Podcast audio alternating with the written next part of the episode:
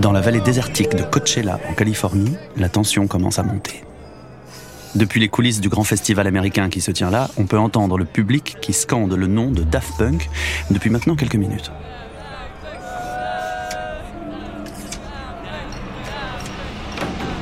Il va falloir y aller. Il est maintenant trop tard pour tout annuler. Thomas Bangalter et Guy Manuel de Homem Christo ont la tête qui tourne. Il fait une chaleur épouvantable.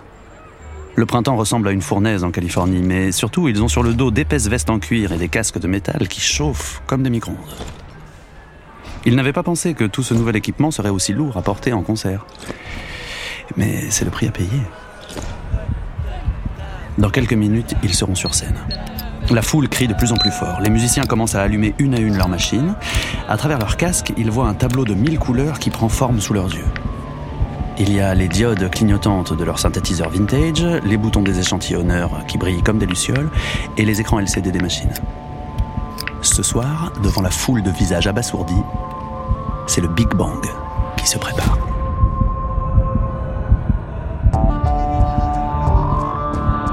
La plus grande tente du festival californien est censée accueillir 10 000 personnes.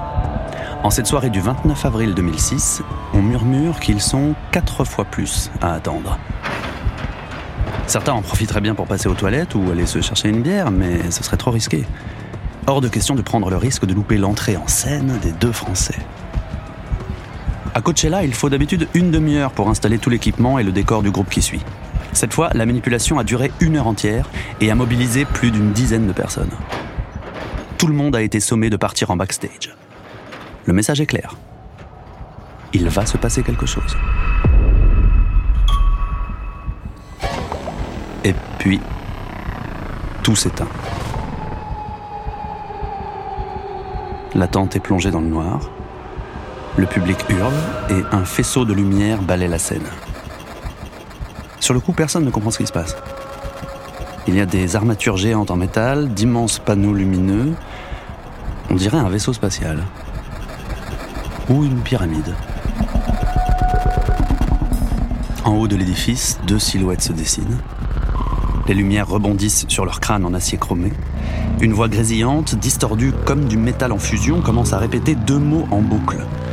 Human, robot. La voix s'accélère de plus en plus, comme pour un compte à rebours. On dirait une turbine qui va exploser au décollage. Et soudain, boum La batterie démarre, les basses déferlent sur le public. Tout s'allume d'un coup sur scène et le public découvre que les musiciens qui jouent ce soir ne sont pas faits de chair et d'os. Ce sont deux robots.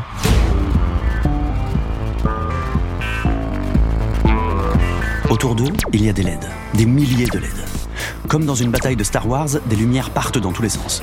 Il y a des flashs et des explosions sur une bande son 100% électronique. Aux manettes, les Daft Punk sont sans pitié. Hors de question de laisser respirer la foule, ils envoient hit sur hit. Les classiques de leur discographie se mêlent les uns aux autres dans une sorte de transe spatiale. Les festivaliers n'ont jamais vu ça. Pour garder un peu de ce moment historique, beaucoup sortent leur téléphone portable qui commence tout juste à pouvoir filmer. Ils veulent garder une trace de ce qui se passe sous leurs yeux.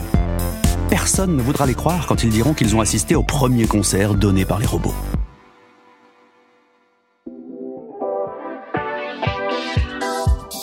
Daft Punk, le secret des robots. Un podcast Amazon Music raconté par Vincent de Dienne. Thomas Bangalter et Guy Manuel de Homem Christo étaient des ados parisiens fans de rock, fougueux, amoureux de guitare et de la chaleur des amplis à lampe. Puis ils se sont mis aux musiques électroniques dans un pays qui ne comprenait pas grand-chose à ce nouveau genre. Grâce à leur musique, ils sont devenus des stars mondiales, riches, adulés à travers la planète, courtisés par Hollywood et salués par leurs idoles d'enfance. La consécration ultime, le rêve absolu de tout musicien. Et pourtant, plutôt que de profiter de cette gloire méritée, Thomas Bangalter et Guy Manuel de Homem Christo ont choisi d'enfiler des casques futuristes et de s'effacer derrière des doubles mécaniques. Autrement dit, de disparaître. Alors, comment expliquer une telle décision? Pourquoi choisir au sommet de la réussite de dire adieu à sa vie d'avant?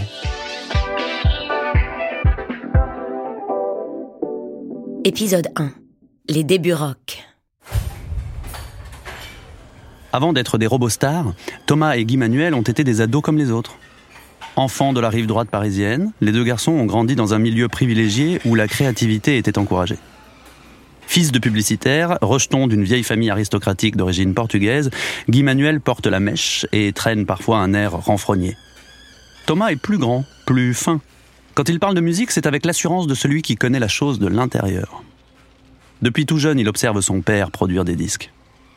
Thomas et Guy Manuel se rencontrent en 1986 au collège du très chic établissement Carnot dans l'ouest de Paris lorsque l'un prête à l'autre le disque d'Electric Ladyland de Jimi Hendrix. Ils écoutent aussi Joy Division, Bowie, Spectrum ou Kiss. Ils ne savent pas trop expliquer pourquoi, mais ils sentent bien qu'ils sont sur la même longueur d'onde. Ils partagent aussi une fascination pour le cinéma. Kubrick, Hitchcock, Peter Seller, des films d'horreur de série Z et surtout l'opéra rock Phantom of the Paradise qu'ils passent des soirées entières à regarder en boucle.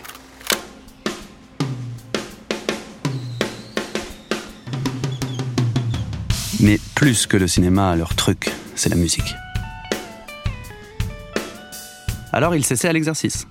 Lors d'un voyage scolaire à Pompéi, les deux amis composent leur premier morceau sur un petit clavier de la marque Casio. Du disco italien fait par des gamins, résumeront-ils plus tard. Ils passent aussi des heures le nez dans les bacs à disques parisiens de Gibert, New Rose et surtout la Danceteria rue du Cardinal Lemoine. C'est là-bas qu'ils déposent une petite annonce, bien décidés à former leur groupe de rock. Ils sentent bien qu'une guitare à la main, ils auraient des choses à dire. Un jour, en passant à la danceteria, le jeune Laurent Brankovitz tombe sur cette annonce. Adolescent chevelu, il s'ennuie ferme dans sa ville natale de Versailles. Là-bas, on ne trouve ni baroque, ni disquaire indépendant, et il rêve lui aussi de monter un groupe. Au milieu des différentes annonces accrochées au mur, celle déposée par Thomas et Guy Manuel retient son attention. Elle n'est pas du tout dans l'air du temps. Alors que tout le monde écoute du rock indépendant au son saturé, ce morceau de papier mentionne comme influence les Beach Boys ou les Seeds. Des choses du passé, à une époque où personne ne s'intéresse au passé. À côté du texte, sur l'annonce, on peut aussi voir un petit dessin d'une sorte de soleil stylisé. C'est sûr, les musiciens derrière tout ça ne sont pas comme les autres.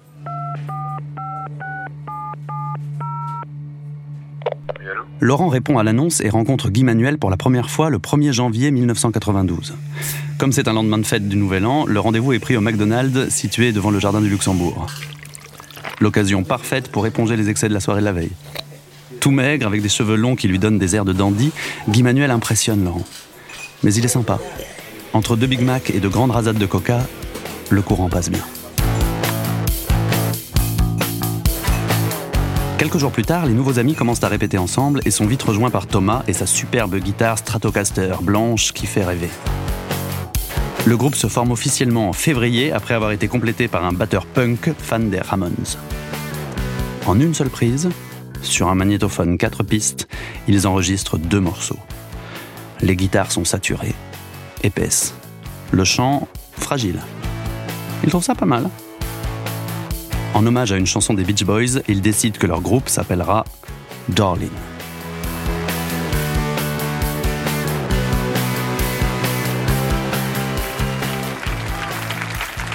Laetitia, Tim, Andy, Murray, Sean et Duncan, vous pouvez les applaudir. Stereolab est une des sensations du moment sur la scène underground parisienne et le groupe joue le soir même à Paris. Comme les autres de Darlene ne sont pas là, Laurent Brankovitz y va seul. Sans trop y croire, ils filent leur cassette à la chanteuse du groupe, Laetitia Sadier. Surprise, elle décide de sortir les deux titres en 45 tours sur son label duophonique. De quoi donner du courage au groupe, qui fait ses deux premiers concerts le 20 et 21 juin à Orsay. Sur le devant de la scène, Thomas, Guy Manuel et Laurent ont les cheveux dans les yeux et sont tout timides. Pour l'occasion, ils se sont peints sur les joues des petites étoiles. Ils aiment bien les airs que ça leur donne un peu Bowie.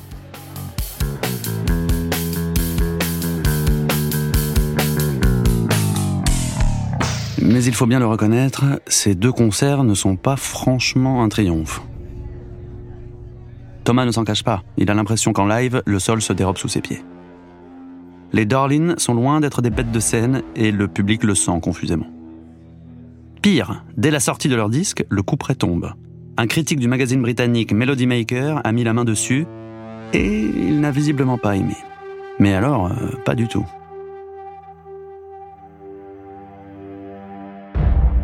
Pour le journaliste, la musique du groupe se résume à peu de choses. Daft Punky Trash, c'est-à-dire des déchets punk idiots. Toutes ces heures de répète, ces moments à suer sur les guitares, tout ça réduit en seulement trois petits mots. Dur pour Darlene. Même s'ils ne veulent pas trop le laisser paraître, la critique acide du Melody Maker affecte Thomas et Guy Manuel. Ils peinent à trouver l'enthousiasme nécessaire pour continuer les répétitions. Leur manager a beau les relancer sans cesse pour qu'ils composent de nouveaux morceaux, les deux amis n'ont plus vraiment la tête à ça. À quoi bon? De toute façon, le monde du rock indépendant a fini par les agacer. Les concerts y sont souvent de vraies caricatures. On y croise des types tout raides qui dodelinent vaguement de la tête d'un air un peu hautain. Globalement, tout le monde a l'air de s'y ennuyer et personne ne danse jamais. On se croirait à un enterrement. Thomas et Guy Manuel ne veulent pas de ce snobisme. Je vous souhaite bien entendu, comme chaque mercredi, une sacrée soirée. Leur rêve à eux, c'est d'être invités à Sacrée Soirée, l'émission de variété de Jean-Pierre Foucault qui passe tous les mercredis soirs sur TF1. Au fond, ils se verraient bien en pop star. Mais la raison pour laquelle les deux garçons tournent aussi rapidement la page du rock n'est pas qu'une histoire de mauvaise presse. Depuis quelques mois, leur curiosité les a poussés à s'intéresser à ces drôles de morceaux répétitifs qu'on appelle house ou techno. Ceux qu'ils ont eu l'occasion d'entendre les a aussitôt reconnectés avec ce qu'ils aiment. Ils ne comprennent pas encore bien comment fonctionne cette musique électronique, mais ils savent qu'elle leur fait sentir des choses qu'ils ne retrouvaient plus dans le rock. Une envie de faire la fête, de bouger et de prendre tout le monde dans les bras.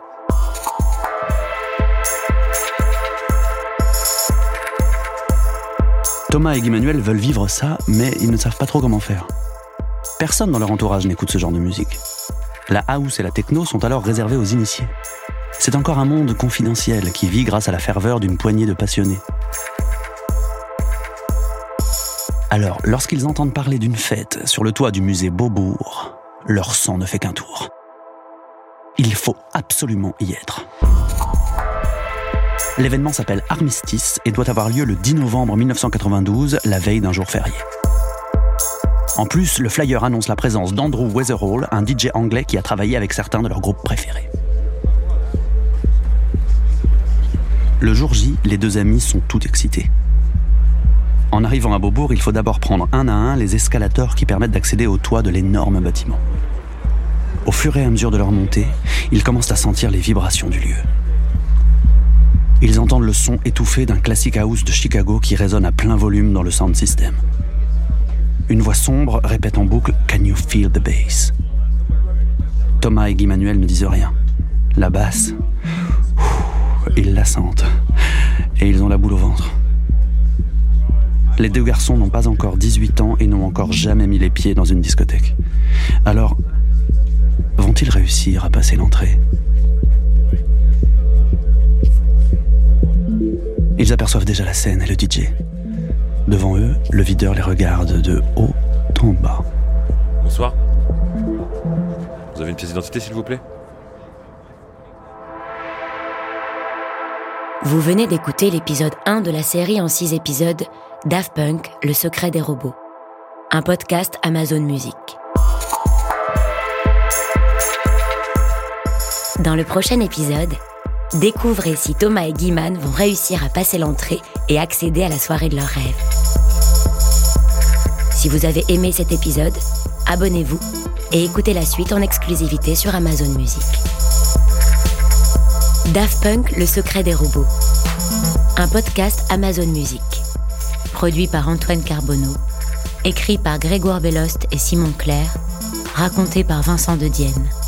Réalisation Antoine Carbonneau et Sullivan Clabot. Prise de son, montage, mixage et sound design, Sullivan Clabot. Musique originale, Florian Da Silva. Illustration, Mathieu Boudot.